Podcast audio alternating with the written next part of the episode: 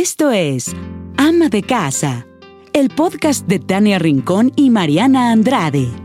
Cada semana, un episodio para compartirte por qué ser ama de casa hoy va más allá de ser ama de casa de ayer. Bienvenidas. Gracias por acompañarnos. Esto es un episodio más de Ama de Casa. Felices de contar con su presencia y hoy emocionadas porque tocaremos un tema que parece cada vez más común, que convivimos como, sociedad con esta palabra y también pues con este padecimiento se puede decir, lo vamos a aprender, vamos a saber más de la ansiedad qué es la ansiedad, cómo la tratamos, quién la padece y cómo la podemos superar. Mariana Andrade, qué gusto saludarte como siempre. Amiga, ¿cómo estás? Qué gusto saludarte, escucharte. Estamos aquí todavía desde nuestra nueva normalidad, grabando desde casa. Siento que hace mucho que no te veo, pero me encanta escucharte. Pues es que sí, o sea, tenemos desde marzo que no nos vemos. O sea, ya ya pariste, ya este, Max va a ir a la universidad y tú y yo, pues más, yo ya estoy embarazada y todavía no nos vemos. Pero ya pronto, amiga, sé que pronto. Oye, pero bueno, como decías antes, vamos a hablar de este tema que yo estoy segura que a muchos nos concierne. Somos demasiadas personas las que en esta situación nos hemos sentido rebasados emocionalmente. Escuchamos todo el tiempo que el índice de ansiedad sube, de insomnio, de estrés, depresión, y son trastornos que no conocemos y que creo es importante que conozcamos la palabra y que sepamos realmente si, pues, si nos están afectando a nosotros. Hoy nos vamos a concentrar en la ansiedad, pero necesitamos o necesitábamos de una experta que nos platicara del tema. Porque a lo mejor hasta la padecemos y ni siquiera nos damos cuenta. Exactamente, ni siquiera lo sabemos y pues qué mejor saber cómo tratarla. Para eso tenemos a nuestra experta y nos acercamos a Belén Gómez. Belén Gómez es licenciada en psicología. Es importante decir que es mamá de dos, de uno de ocho años, uno de tres. Recientemente tomó un curso en depresión ansiedad en COVID, que eso pues ayuda muchísimo ahora. Tiene diplomados en crianza de los hijos, en primeros auxilios psicológicos, terapia racional emotiva e inteligencia emocional por la Universidad Anáhuac. Actualmente está estudiando una maestría. Belén Gómez, muchísimas gracias por acompañarnos. Hola, mil gracias Mariana y mil gracias Tania por invitarme a este podcast que estoy segura que van a disfrutar muchísimo. Muchísimo, Belén.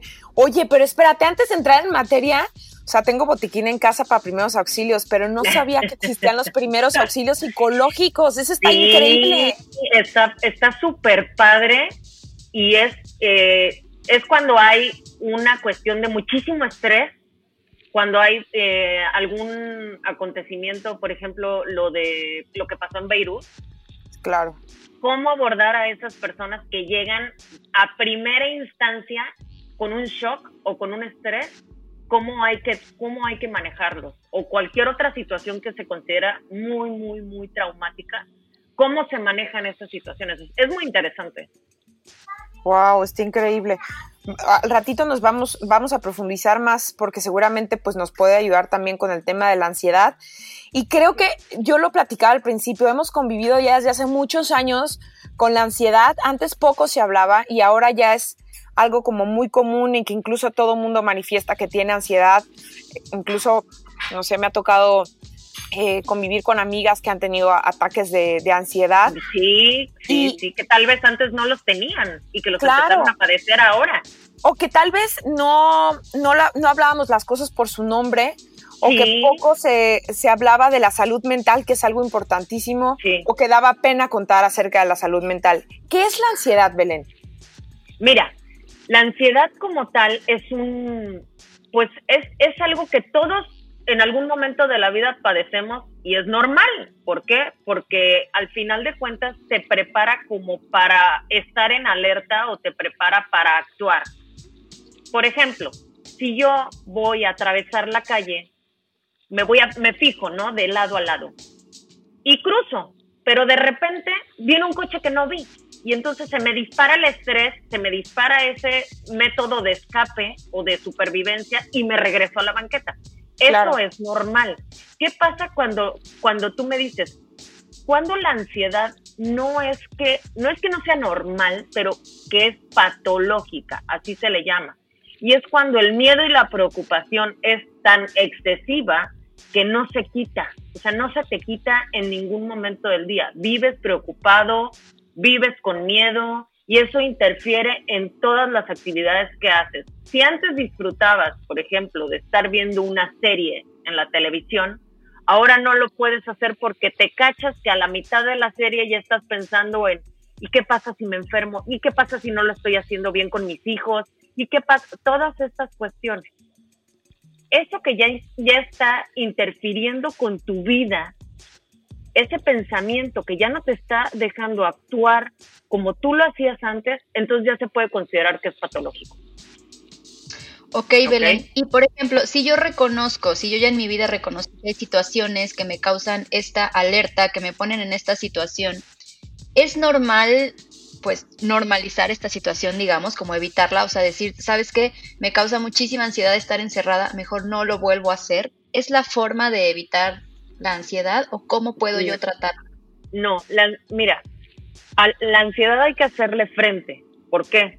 Porque si yo voy acumulando y acumulando y acumulando, haz de cuenta que vas, te vas poniendo en una maleta piedras de cosas que te generan ansiedad o de cosas que te generan conflictos. Si tú llenas esa maleta de piedras, va a haber un día en el que ya no vas a poder caminar. Y lo mismo pasa con las emociones. Si nosotros no le hacemos frente a nuestras emociones, va a llegar un punto en el que vamos a colapsar y colapsar me, me puede derivar en un ataque de pánico, por ejemplo o me puede derivar en un llanto incontrolable o en algún otro trastorno. Entonces, si yo sé que algunas situaciones me causan ansiedad, lo mejor que puedo hacer es enfrentar esa situación y averiguar por qué me causa ansiedad, qué es lo que realmente me está dando tanto miedo. Entonces yo sí recomiendo hacer frente a la ansiedad. ¿Qué tipo de situaciones te pueden poner en un momento de, de ansiedad? ¿O qué te, que te lleva a estar ahí? Por ejemplo, ahorita lo que estamos viviendo todos, el, el encierro, la pandemia, la incertidumbre de no saber cuándo vamos a regresar a lo que teníamos antes como normalidad, eso a muchas personas les está causando muchísima ansiedad, les está derivando en ataques de pánico. A las que son mamás, el homeschool, por ejemplo, el no saber manejar, porque obviamente pues no estudiamos para eso, no estudiamos para Aquí ser levanto la mano yo, también levanto, la mano. yo también, yo también levanto la mano. Porque ya regresé, regresé a Kinder 1 y estoy muy frustrada, pero bueno, no, es, complicado, es complicado. A ver, es súper complicado. ¿Por qué? Porque es algo que no estamos acostumbrados a vivir y nos está, nos está sacando de nuestra zona de confort y entonces eso nos está generando ansiedad, porque aparte de todo no tenemos la certidumbre de cuándo va a terminar esto. Si nosotros supiéramos que con una fecha exacta, en diciembre, por ejemplo, te dicen, esto se termina, bueno, ya de menos tienes un poquito de esperanza. Y puede que tu nivel de ansiedad disminuya porque ya tienes una fecha límite.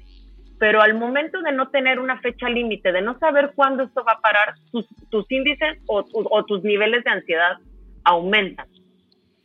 Claro, Esos son ejemplos de cómo te de situaciones al día de hoy que podemos tener, que nos pueden derivar a, padecer eh, ansiedad. Ahora, quienes hayan perdido su trabajo también, es otra situación que genera mucho estrés y mucha ansiedad, incluso depresión. Oye, Belén, y nosotros como padres de familia, es importante que tratemos esta ansiedad porque es probable que le transmitamos a nuestros hijos pues el mismo trastorno, el mismo sentir. No es, sí es, es muy importante que lo tratemos, es de suma, suma, suma importancia, no que, tus, no que le vayas a transmitir a tus hijos el trastorno, porque así no es, pero tus hijos aprenden de tu forma de actuar y tus hijos aprenden de tu forma de responder a las situaciones. Entonces, si tú estás en un nivel de estrés constante y ellos te ven alterada y te ven eh, enojada o te ven preocupada. Entonces ellos van adquiriendo esos patrones de conducta y puede que a la larga ellos lo implementen en su vida o obviamente pues a ellos ver a sus papás no bien les causa conflicto y puede que se preocupen y ellos no te van a decir, un niño chiquito no te va a decir, es que estoy preocupado porque tú estás preocupada y tengo miedo. Se van a empezar a portar mal, van a empezar a dormir mal, todo en ellos va a empezar a cambiar. Entonces, sí es muy importante identificar por qué nos sentimos así, qué es lo que nos tiene así y qué podemos hacer al respecto para sentirnos mejor y entonces que el ambiente en nuestra casa pues sea lo, lo más favorable posible. Ahora, ¿hay manera de, de prevenirlo? ¿La ansiedad? Sí, y sobre todo, ¿a cualquiera le puede dar? A cualquiera le puede dar. A ver, hay algunos, algunas eh, personas que tienen eh, como una predisposición genética. ¿Por qué? Porque tal vez sus papás padecieron ansiedad y entonces eso sí va en, los genes. O otras personas que por su personalidad sean más eh, susceptibles a padecer un trastorno de ansiedad, pero nadie está exento. Nadie está exento de, de padecerlo y no tiene absolutamente nada de malo no hay una, no hay una forma de prevenirlo como tal, porque la ansiedad de repente llega. Sí se puede tratar para que la ansiedad no aumente y no acabe, eh, pues, con un trastorno de ansiedad generalizado como tal, sino que uno aprenda a canalizar sus emociones y a hacerle frente a la ansiedad solo. Ahora, cuando uno solo no puede, porque muchas veces la ansiedad te rebasa y hay que, hay que ser humanos y aprender a reconocer cuando no podemos nosotros manejar toda la situación. Es cuando tenemos que entonces recurrir a un profesional para que nos ayude. Y no está mal, está súper bien que nosotros digamos, hey, necesito ayuda, por favor, alguien sáqueme de este barco que me estoy hundiendo. Claro, y es que son cosas tan sencillas como cuando no sabes hacer una, una bastilla o no sabes pegar un botón de ropa. O sea, me estoy yendo a cosas como súper básicas, pero pues acudes a una profesional, acudes a un costurero, una costurera que sabe hacer el trabajo. O sea, si no te sientes bien y a veces ni siquiera sabes nombrar ese sentimiento, híjole, a mí me costaba un trabajo pedir ayuda profesional hasta que de pronto, ¿no? Después de mucho tiempo, un gran amigo me lo recomendó y fui y me sentí la mujer más feliz del mundo. O sea, sí hubo un cambio radical en mí de sentir un acompañamiento y de que alguien me estaba explicando qué estaba pasando conmigo. Se los recomiendo. ¿Sabes qué? Que hay muchísimos tabús alrededor de ir a terapia porque eh, la gente lo, lo, lo, lo, como que lo pone igual a estar loco, ¿no? No es que el que va a terapia es porque está loco y no es así. O sea, yo siempre he dicho que la persona que pide ayuda profesional es, alguien que es muy valiente. ¿Por qué? Porque está aceptando que necesita la intervención de otra persona para sentirse mejor. Y ahí, entonces, estás siendo resiliente y estás teniendo inteligencia emocional al decir, yo no puedo solito, por favor que alguien me ayude. Y está súper bien. A mí me encantaría de verdad que toda la gente que escucha y que se ha sentido mal en estos días, sobre todo la pandemia ha venido a desarrollar un chorro de trastornos de ansiedad y depresión, se acerquen con una persona que los pueda ayudar, igual y no directamente con un psicólogo, pero tal vez ni siquiera se lo han compartido a nadie que se sienten así de... Entonces, si no tienen la confianza con nadie de decir cómo se sienten, de menos escríbanlo, lo están sacando de ustedes y eso los va a ayudar muchísimo. Oye, Belén, y el cuerpo nos da señales, ¿cierto? O sea, muchas veces la ansiedad eh, sale, ¿no? Se, se, da a notar en situaciones que, que, está sintiendo nuestro cuerpo, como yo, por ejemplo, reconozco esta sensación en la boca del estómago que seguro muchas veces o muchos han sentido, o este hormigueo en las manos. Sí, Así es como yo de repente digo, estoy ansiosa y me tengo que levantar a caminar un poco. ¿Qué otras sensaciones puede sentir mi cuerpo para que yo me dé cuenta que estoy sufriendo ansiedad? Sí, eh, esto de el hormigueo en las manos, el hormigueo en los pies, eh, la inquietud, una sensación de inquietud o de que estoy atrapado o que tengo los nervios que, que no puedo más, ese es otro como síntoma. No puedo controlar mi preocupación, o sea, realmente estoy todo el tiempo preocupada, estoy más irritable de lo normal, o sea, cualquier cosita que me dicen o me hacen, yo ya exploto, brinco, me enojo, lloro me canso con mayor facilidad que antes, me cuesta mucho más trabajo concentrarme, el dolor de cuerpo que no sé si ustedes han tenido, pero a mí sí me ha pasado que de repente me duele un chorro el cuello y digo, ¿qué onda? ¿Qué pasa? Y si me, pongo a pensar, pues tuve un día muy, muy agitado, ¿no? O el dolor de cabeza también. Y algunas personas también tienen problemas del sueño, ya sea que se despierten por la noche y empiecen a las 3 de la mañana que se despiertan a pensar, y es que mañana tengo que hacer esto, y es que en 10 años, y es que yo me propuse, y es que yo no he hecho. Todos esos pensamientos que de momento no se pueden resolver, pero te empiezan a quitar el sueño. También sudoración, te empiezan a sudar las manos, los pies o tal vez el cuerpo entero. El aumento del ritmo cardíaco, que tu corazón empieza a ir a mil y no sabes qué onda. Y la respiración acelerada, o sea, la hiperventilación, que empiezas como que el corazón y, y, la respiración se empiezan a hacer más acelerados. Todos esos son síntomas de ansiedad. ¿Ok? Ok, que muchas veces los confundimos con estrés, ¿cierto? O sea, porque, ay, me duele el cuello, es que estoy muy estresado. Sí, sí, y ¿sabes qué, ¿sabes qué pasa con el estrés? Cuando nosotros estamos estresados, sabemos qué es lo que nos estresa. Por ejemplo, si yo que estoy estudiando este máster y esta especialidad, tengo un examen, sé que mi estrés es por el examen que voy a tener, ¿ok? Si yo voy acumulando estrés, me va a derivar en ansiedad probablemente a veces el, la raíz de la ansiedad no sabemos cuál es. Esa es la diferencia entre el estrés y la ansiedad. Que el estrés sí sabemos cuál es lo que nos detona y la ansiedad a veces nos aparece sin una causa, entre comillas, aparente. ¿Por qué? Porque lo vamos guardando de forma inconsciente. Todo ese estrés acumulado me derivó a la ansiedad. O sea, un estrés, digamos, mal manejado puede acabar en ansiedad. Sí, o no atendido, o no como ignorado, el estrés ignorado puede acabar justo en, la ansiedad. Exacto, porque porque no estamos canalizando de forma correcta nuestras emociones. Y al yo decir canalizar de forma correcta mis emociones es expresarlas y hacer algo al respecto. Me siento estresado porque tengo un examen, ¿qué puedo hacer? Bueno, pues le voy a echar ganas y me voy a poner a estudiar. Y sé que no tengo el control porque no sé cuáles van a ser las preguntas del examen y realmente no sé cómo voy a salir. Pues es como mantener un diálogo interno con uno mismo, que es complicado, pero que yo sí recomiendo poner en práctica. ¿Para qué? Para que nosotros sepamos controlar nuestras emociones y así podamos controlar nuestra ansiedad. Ok.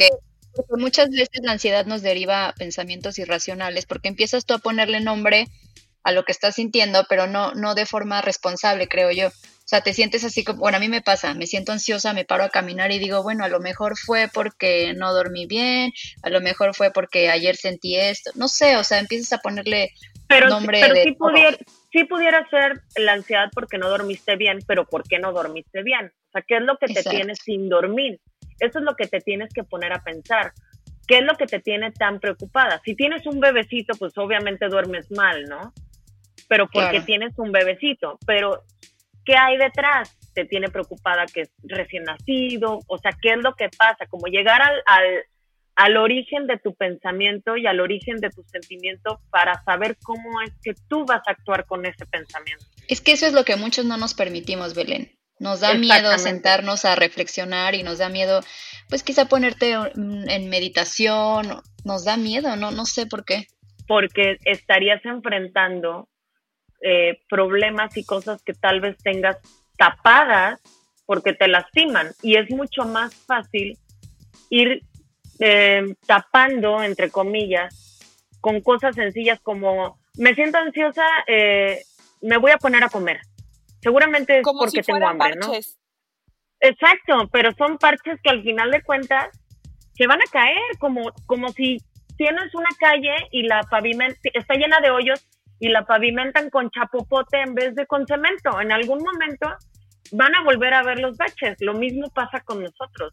Si nosotros no trabajamos bien nuestras emociones y no las sabemos eh, darle nombre y no sabemos qué hacer con respecto a ellas, en algún momento nos van a pasar la factura. Y Oye, nos puede generar ansiedad. que tenemos que hablar de nuestras emociones. o sea, suena muy bonito y muy fantástico. Eh, y no es que pues todos los días vayas acompañado de un coach o de un psicólogo o lo traigas en el bolsillo. Pero ¿a quién le hablas? O sea, porque siento que a veces mi esposo ya es mi punching bag y ya, o sea, no me lo dice porque me ama mucho, pero ya decía, ay, está loca. O no, o sea, como que ¿a quién se las contamos? O, con quién nos desahogamos?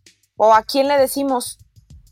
Realmente, pues sí tienes que tener a una persona con la cual desahogarte, si es que tú así lo necesitas. Ahora, si tú crees que ya lo tienes harto con tus emociones, puedes acercarte a él y decirle, oye, no te estoy cansando con todos mis sentimientos. Preguntarle, ¿por qué? Porque tú ya estás suponiendo que lo tienes como punching bag y realmente no sabes si él lo considera así. Es tu percepción. ¿Sí me explico? No, te lo puedo decir con toda honestidad. O sea, él siempre muy amorosamente me dice que no. Pero hablabas tú de, de, de, o a lo que quiero llegar es que hay como un diálogo interno y que a veces, como dice Mariana, nos da miedo hablar con nosotros mismos. O sea, está bien de, como a lo mejor en voz alta decir, Tania, estás este frustrada porque no pudiste hacer las cosas como querías. O sea, ¿sí se vale eso? Claro que se vale. A ver, cualquier herramienta que tú necesites eh, personal para sentirte mejor es válida. Habrá quienes lo hagan de forma interna y el diálogo sea en silencio y con uno mismo. Pero si tú necesitas hablarlo frente al espejo, es válido. Ahora, si no eres de, hablarlo, entonces con una hoja y una pluma te pones a escribir todo lo que sientes o en las notas de tu teléfono. El chiste es identificar lo que sientes y sacarlo de ti. ¿Por qué?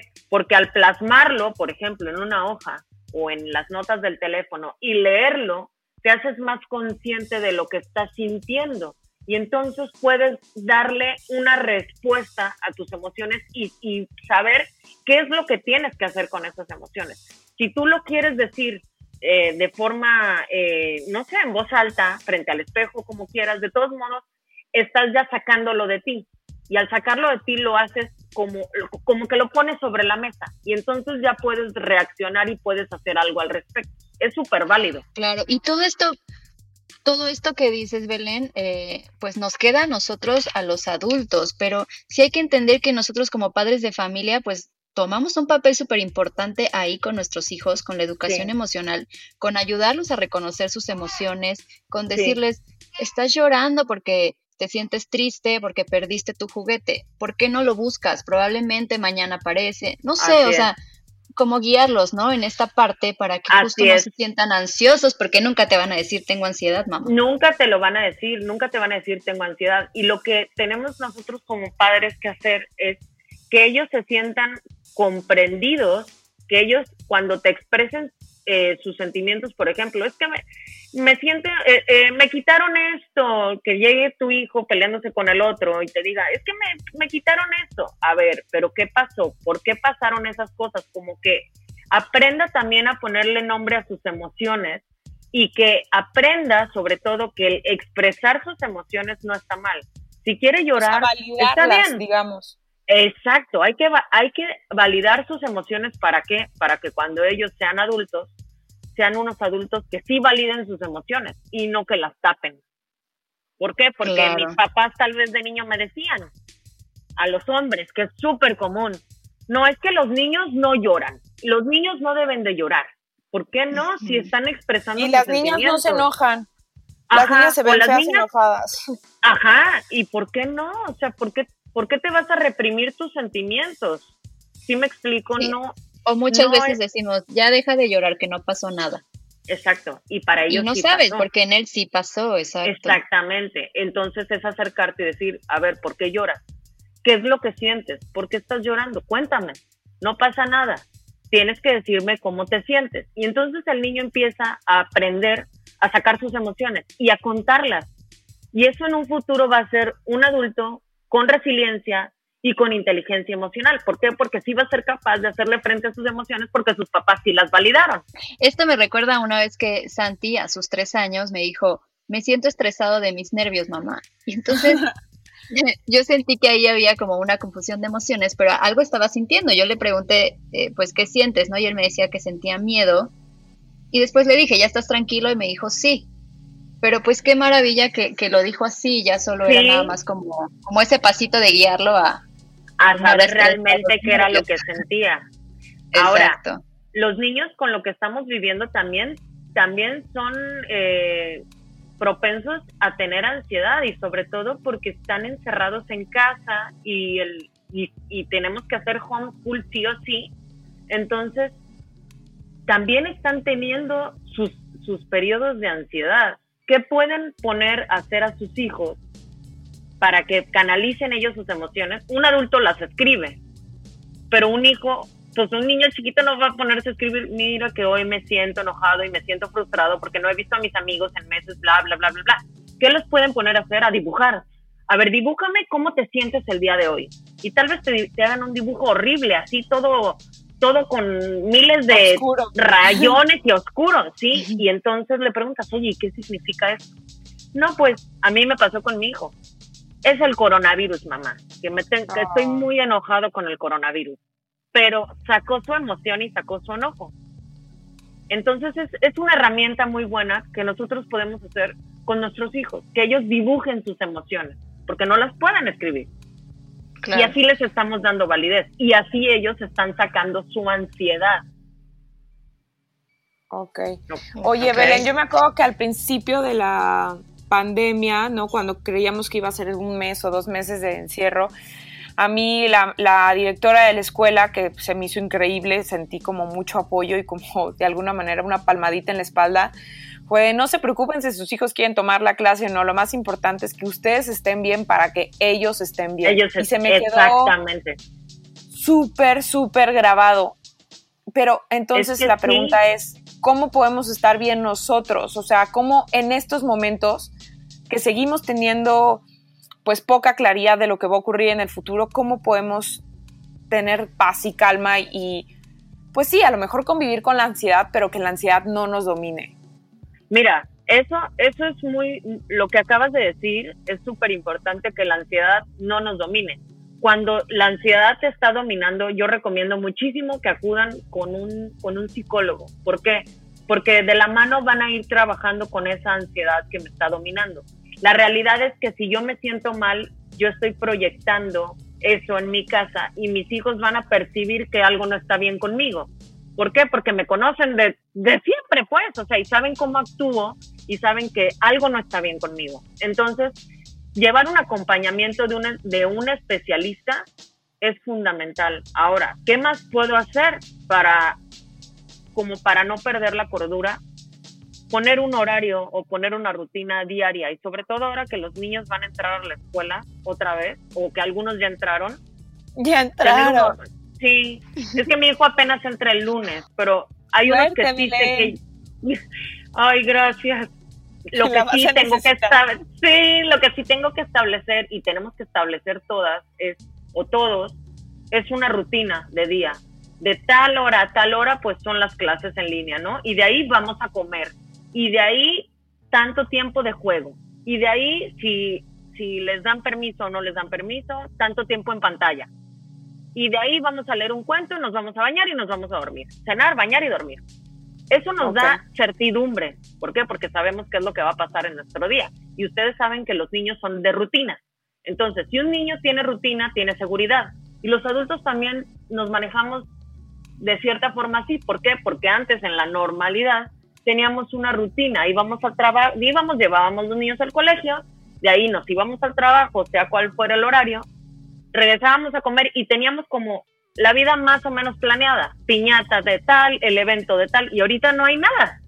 Entonces todo es como una montaña rusa de emociones, montaña rusa de cosas que hacer, y tenemos que darle rumbo a nuestros días. Entonces yo recomiendo muchísimo planear los días. Igual y no se van a una planeación semanal porque les causa estrés el planear por una semana, planeen diario qué es lo que van a hacer con su día. Oye, Belén, acabas de decir algo bien interesante porque justo vivimos en incertidumbre, pero yo nunca me había puesto a pensar que pues también Santi, o sea, también nuestros hijos viven con esta incertidumbre y el hecho de ponerles rutinas les hace sentir el control otra vez a ellos también. Exacto, o sea, se sienten con seguridad porque saben qué es lo que va a pasar después. Entonces, sería súper bueno a los niños, si no saben leer, ponérselos en un lugar donde ellos vean impreso su rutina. Y si no saben leer con dibujos. Y tú le explicas, este dibujo quiere decir que vas a estar en la escuela, este dibujo quiere decir que es hora de juego, este dibujo quiere decir que es hora de comida, pero ellos tal vez lo van a ir viendo y saben qué es lo que sigue. Con los dibujos saben qué van a hacer después de la escuela. Y ya tienen certidumbre, tienen seguridad y los va a hacer sentir mucho mejor. Entonces sí es algo que recomiendo muchísimo. Sí, y también podríamos recomendar que no se les olvide la clase de educación física porque la actividad física ayuda muchísimo, ¿no? Muchísimo. liberamos endorfina de esa positiva. Exacto, o sea, y tanto los niños como nosotros tenemos que hacer ejercicio y no por vanidad, sino por salud mental, porque tú lo acabas de decir, liberamos endorfinas y las endorfinas nos hacen sentir mejor, nos activan y estamos haciendo algo por nosotros, que en esta pandemia, pues los que somos padres hemos dejado de, hacer cosas para nosotros por hacer algo con nuestros hijos. Y también tenemos que darnos nuestro tiempo. Sí, o sea, este tipo de recursos nos ayuda también como papás a, evitarla, o sea, a lo mejor darnos estos espacios para tener actividad física, a lo mejor para hacer una especie de meditación, o sea, como... Sí, sí y la meditación debería de ser así como rutinaria, es otra, es otra herramienta para poder eh, controlar nuestras emociones y controlar la ansiedad. Hacer meditaciones y pudieran hacerla en familia. Hay un chorro de meditaciones en, en YouTube que pueden buscar meditaciones guiadas para niños o meditaciones guiadas para adultos y que los niños aprendan a escuchar su respiración y a controlar su cuerpo es buenísimo y hacerlo como parte de una rutina familiar, dedicarle al día 15 minutos tal vez antes de dormirse a meditar o a respirar, sería buenísimo. ¿Por qué? Porque al final de cuentas, al meditar, están bajándole su ritmo cardíaco, están bajándole a, su respiración y se van a dormir más tranquilos. Y aparte de todo, es un buen hábito que se está inculcando. Claro, claro, Sí, es otra, es otra herramienta que la verdad es que sí, sí recomiendo yo muchísimo. O yoga, que también hay un chorro ahorita de clases de yoga en línea, también sería buenísimo. Y si lo hacemos en familia, pues qué mejor, ¿no? ¿Por qué? Porque estamos dándole a nuestros hijos un ejemplo de cómo canalizar nuestras emociones de forma correcta. Ok, Belén. ¿Y qué nos recomiendas para pues para poder acercarnos un poco, abrirnos un poco más al cambio, a esta nueva normalidad. Es decir, mucha gente, por ejemplo, dice, no, es que a mí me gusta hacer ejercicio en el gimnasio y hasta que no pueda ir yo al gimnasio otra vez voy a regresar. ¿Por qué no abres tu mente al cambio de, bueno, puedo hacer ejercicio en casa tal vez, tal vez también me ayuda? ¿Cómo podemos hacerle? Sabes que, que, que ahí se genera una resistencia al cambio. ¿Por qué? Porque te estás saliendo totalmente de tu zona de confort y mi zona de confort era el gimnasio yo tengo que tener la voluntad y la disposición de cambiar y de aceptar que ahorita los gimnasios están cerrados y que aunque estuvieran abiertos, tal vez lo mejor es hacer ejercicio en casa. Es parte de aceptar y de tener voluntad y eso es una cuestión muy, muy, muy personal. ¿Por qué? Porque si yo no acepto y no tengo voluntad de cambio, jamás voy a cambiar. Pero es algo que tenemos que hacer por nuestro bien. Entonces, es analizar qué te hace mejor, estar esperando que el gimnasio se abra y es un pretexto para ti para no hacer ejercicio, o mejor empiezas a cambiar, te adaptas a lo que sí puedes hacer, porque al final sí puedes hacer ejercicio, pero pues es en tu casa. Yo sí les recomiendo tener voluntad de cambio para poder cambiar la forma en la que pensamos y la forma en la que sentimos. Y tener voluntad de cambio es decir, sí voy a cambiar porque es por mi bien, no decir sí voy a cambiar, pero pensando en que tal vez yo no pueda cambiar. Entonces ahí sí ya me estoy cerrando una puerta totalmente al cambio, porque si yo digo no puedo cambiar, nunca voy a cambiar. Estoy diciéndole a mi cerebro no vas a, poder cambiar nunca. Decir voy a intentarlo por mi bien. Y sobre todo que, híjole, y más, o sea, en esta época y como se está transformando el mundo constantemente, finalmente lo único que tenemos seguros todos es el cambio, ¿no? Entonces creo que nos costaría el triple o el cuádruple de trabajo decir, no me gusta, yo soy de rutina, yo siempre he hecho las cosas así, jamás mis hijos se van a quedar a hacer homeschool en la escuela y no, yo si no voy al gimnasio, pues no voy a ir a, no voy a hacer ejercicio en otro lado. Pues no, es simplemente tú solita complicarte o hacerte la vida más difícil. Exacto. ¿Sabes qué pasa mucho? Que, que, estamos nosotros poniendo nuestra vida a, es que cuando abra, es que cuando pase, pero ese es que cuando, cuando sea, no existe. La realidad es que no existe. Y ese también es parte de la ansiedad, que nosotros nos ponemos a pensar en lo que ya pasó. Por ejemplo, en, es que lo que yo tenía antes de la pandemia o en lo que puede pasar después de la pandemia, pero no estamos viviendo ninguno de esos dos momentos. Estamos viviendo el presente y el presente es este momento que, que estamos nosotras hablando. Entonces me tengo que ubicar en el momento presente que es ahorita y decir, a ver, lo que yo puedo hacer ahorita es hacer ejercicio en mi casa, por ejemplo. ¿Por qué? Porque ahorita no me puedo ir a meter a un gimnasio. Y cuando yo puedo generar el cambio en mí es hoy, no mañana. No me voy a esperar a mañana porque mañana no sé qué vaya a pasar. Y hoy no me siento bien. ¿Por qué esperar a mañana para hacer algo para sentirme mejor? Lo voy a hacer hoy. Siempre ubicarnos en el momento presente que es este momento que estamos viviendo.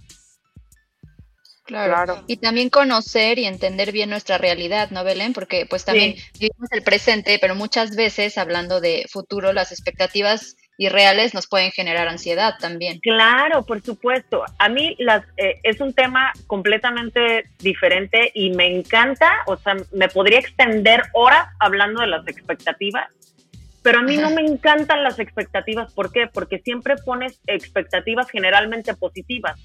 No, pues es que seguramente en diciembre salgamos de esto y en enero volvamos todo a la normalidad. Y la realidad es que no lo sabemos, pero nosotros estamos poniendo una expectativa que nos va a generar ansiedad, que nos está generando estrés y que aparte de todo no estamos actuando en lo que sí podríamos hacer hoy, porque estamos esperando a que llegue diciembre para poderlo hacer. Y cuando llegue diciembre y no pase lo que nosotros pensamos que iba a pasar, nos den toda la torre, nos genera una ansiedad terrible porque no pasó lo que nosotros esperábamos. Entonces es poner el nivel de expectativa en cero y decir, bueno, ¿qué puedo, como les decía yo hace unos minutos, qué puedo yo hacer ahorita? ¿O qué puedo hacer yo hoy para sentirme yo bien hoy? Si yo me siento bien, mis hijos van a estar bien. Esa es una realidad. O mi familia va a estar bien. El entorno mío va a estar bien. ¿Por qué? Porque me voy a sentir más tranquila, me voy a sentir más segura y entonces ellos me van a percibir a mí, a mí de forma diferente y yo voy a percibir las cosas que me pasan de forma diferente. Y dejar de esperar, ¿no? Porque, híjole, la espera desespera. y se puede volver justo un ataque de ansiedad. Hablábamos justo del, aquí y el ahora y, y de estar presentes y creo que en el presente es súper importante, Belén, y más que tú sabes, ¿no? De los primeros auxilios psicológicos, nos, nos hablaste, tocaste el tema al principio. Creo que es vital conocer qué debemos hacer cuando yo estoy padeciendo un ataque de ansiedad. ¿Qué debo de hacer para autocontrolarme? Y también, ¿qué debo de hacer o cómo puedo ayudar a alguien si es que se puede? Si yo veo que alguien está sufriendo un ataque de ansiedad. Sí, mira, cuando tenemos un ataque de ansiedad, obviamente pensamos, es un ataque de pánico. Cuando tenemos un ataque de pánico, pensamos catastrófico, que nos estamos muriendo. Entonces, reconocer que no es más que un ataque de pánico, que no nos vamos a morir y qué tenemos que hacer. Hay una técnica que se llama grounding, que la pueden, o hacer base, que la pueden buscar en, en, internet, pero son cinco pasos a seguir. Tienes que encontrar cinco cosas que puedas ver. No, pues ahorita yo puedo ver la planta, puedo ver la ventana, puedo ver así. Cuatro cosas que puedas tocar. No, pues me puedo tocar la nariz, puedo tocar la mesa. Tres cosas que puedas este, oler. No, pues puedo oler el café que tengo enfrente, me acuerdo del perfume que usé y así, ¿no? Dos cosas que pueda sentir y una cosa que pueda oír. Entonces, ¿qué hago con, estos cinco pasos? Me estoy ubicando en el momento presente. ¿Por qué? Porque estoy fijándome en, mi alrededor y estoy alejándome de mi ataque de pánico que me está llevando a pensar que probablemente me esté muriendo. Ok. O en su caso también hay un chorro de apps de respiraciones y lo que puedes hacer es alejarte de donde estás. el ataque de pánico te agarra en donde estés ya sea manejando, en, el súper, en, donde sea. Entonces lo que puedes hacer es alejarte un poco, si estás manejando te orillas y bajas una app de respiración y respiras hasta que te sientas bien. Las apps de respiración te van guiando cómo inhalar, cuánto tiempo contener el aire y cuánto tiempo exhalar. Entonces, yo sí les recomiendo muchísimo hacer la técnica grounding o tener una app de respiración para que puedan bajarle a su ritmo cardíaco y dejen de o sea, que el, ataque de, pánico no siga avanzando. Ok. Ahora, ¿qué puedo yo hacer si estoy con alguien que, que tiene un ataque de pánico al lado? Simplemente estar y decirle, aquí estoy por si me necesitas, y ayudarlo a respirar, pero preguntándole, si quieres si hacemos unas respiraciones, o sea, que sepa que estás ahí para ayudarlo en el momento en el que lo necesita, pero no decirle... a lo mejor no tratar de ser el héroe. No, exacto, y no decirle, tú tranquilo, todo está en tu mente, esto va a pasar, es un ataque de pánico, porque entonces el otro pobre peor se pone, ¿no? Le, es lo que menos quiere escuchar. Entonces, yo creo que todos diríamos eso. O sea, por lo menos yo levanto la mano, yo, porque pues te estresas, o sea, estás viendo a un ser querido, a alguien cercano, y lo primero que le dices es tranquilo, piensa cosas bonitas, eh, o sea, ¿por qué te sientes triste si todo está bien? Y tenemos que entender que, que, no, que para él se siente bien. Exacto, para él no todo está bien, porque por algo está teniendo el ataque de pánico. Entonces, más que hablar, es como un acompañamiento de aquí estoy, eh, por si me necesitas. No decirle todo está bien. Aquí estoy por si me necesitas. ¿Quieres que respiremos? Y puedes tú irle contando las respiraciones. Mira, vamos a inhalar en cinco tiempos. Y cuentas uno, dos, tres, cuatro, cinco. Inhalando. Vamos a contener ahora el aire. Y ahora vamos a exhalar. Y así te la puedes llevar hasta que esta persona se sienta más tranquila. Así es como nosotros podemos ayudar a una persona que tiene un ataque de pánico cuando estamos con ella. Claro. Okay. Y así de importante es conocer sobre la ansiedad. Así es, es un tema muy extenso que realmente me apasiona, me encanta y es algo que estamos viviendo todos, todos, todos lo estamos viviendo en este momento. Entonces, y sobre todo la empatía, ¿no, Belén?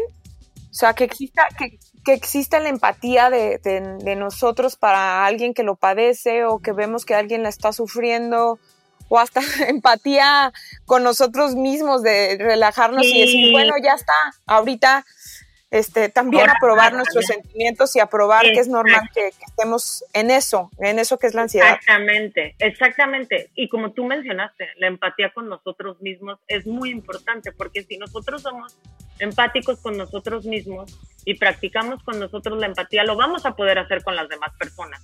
Entonces es de suma importancia aceptar que estamos padeciendo ansiedad, aceptar que no nos estamos sintiendo bien, pero sobre todo decir, bueno, no me siento bien, ¿qué puedo hacer para sentirme mejor? Esto no quiere decir que tú no estés validando tus sentimientos, simplemente sí hay que hacer algo al respecto. ¿Por qué? Porque un si, si tú acumulas ansiedad, te puede derivar en un trastorno de ansiedad.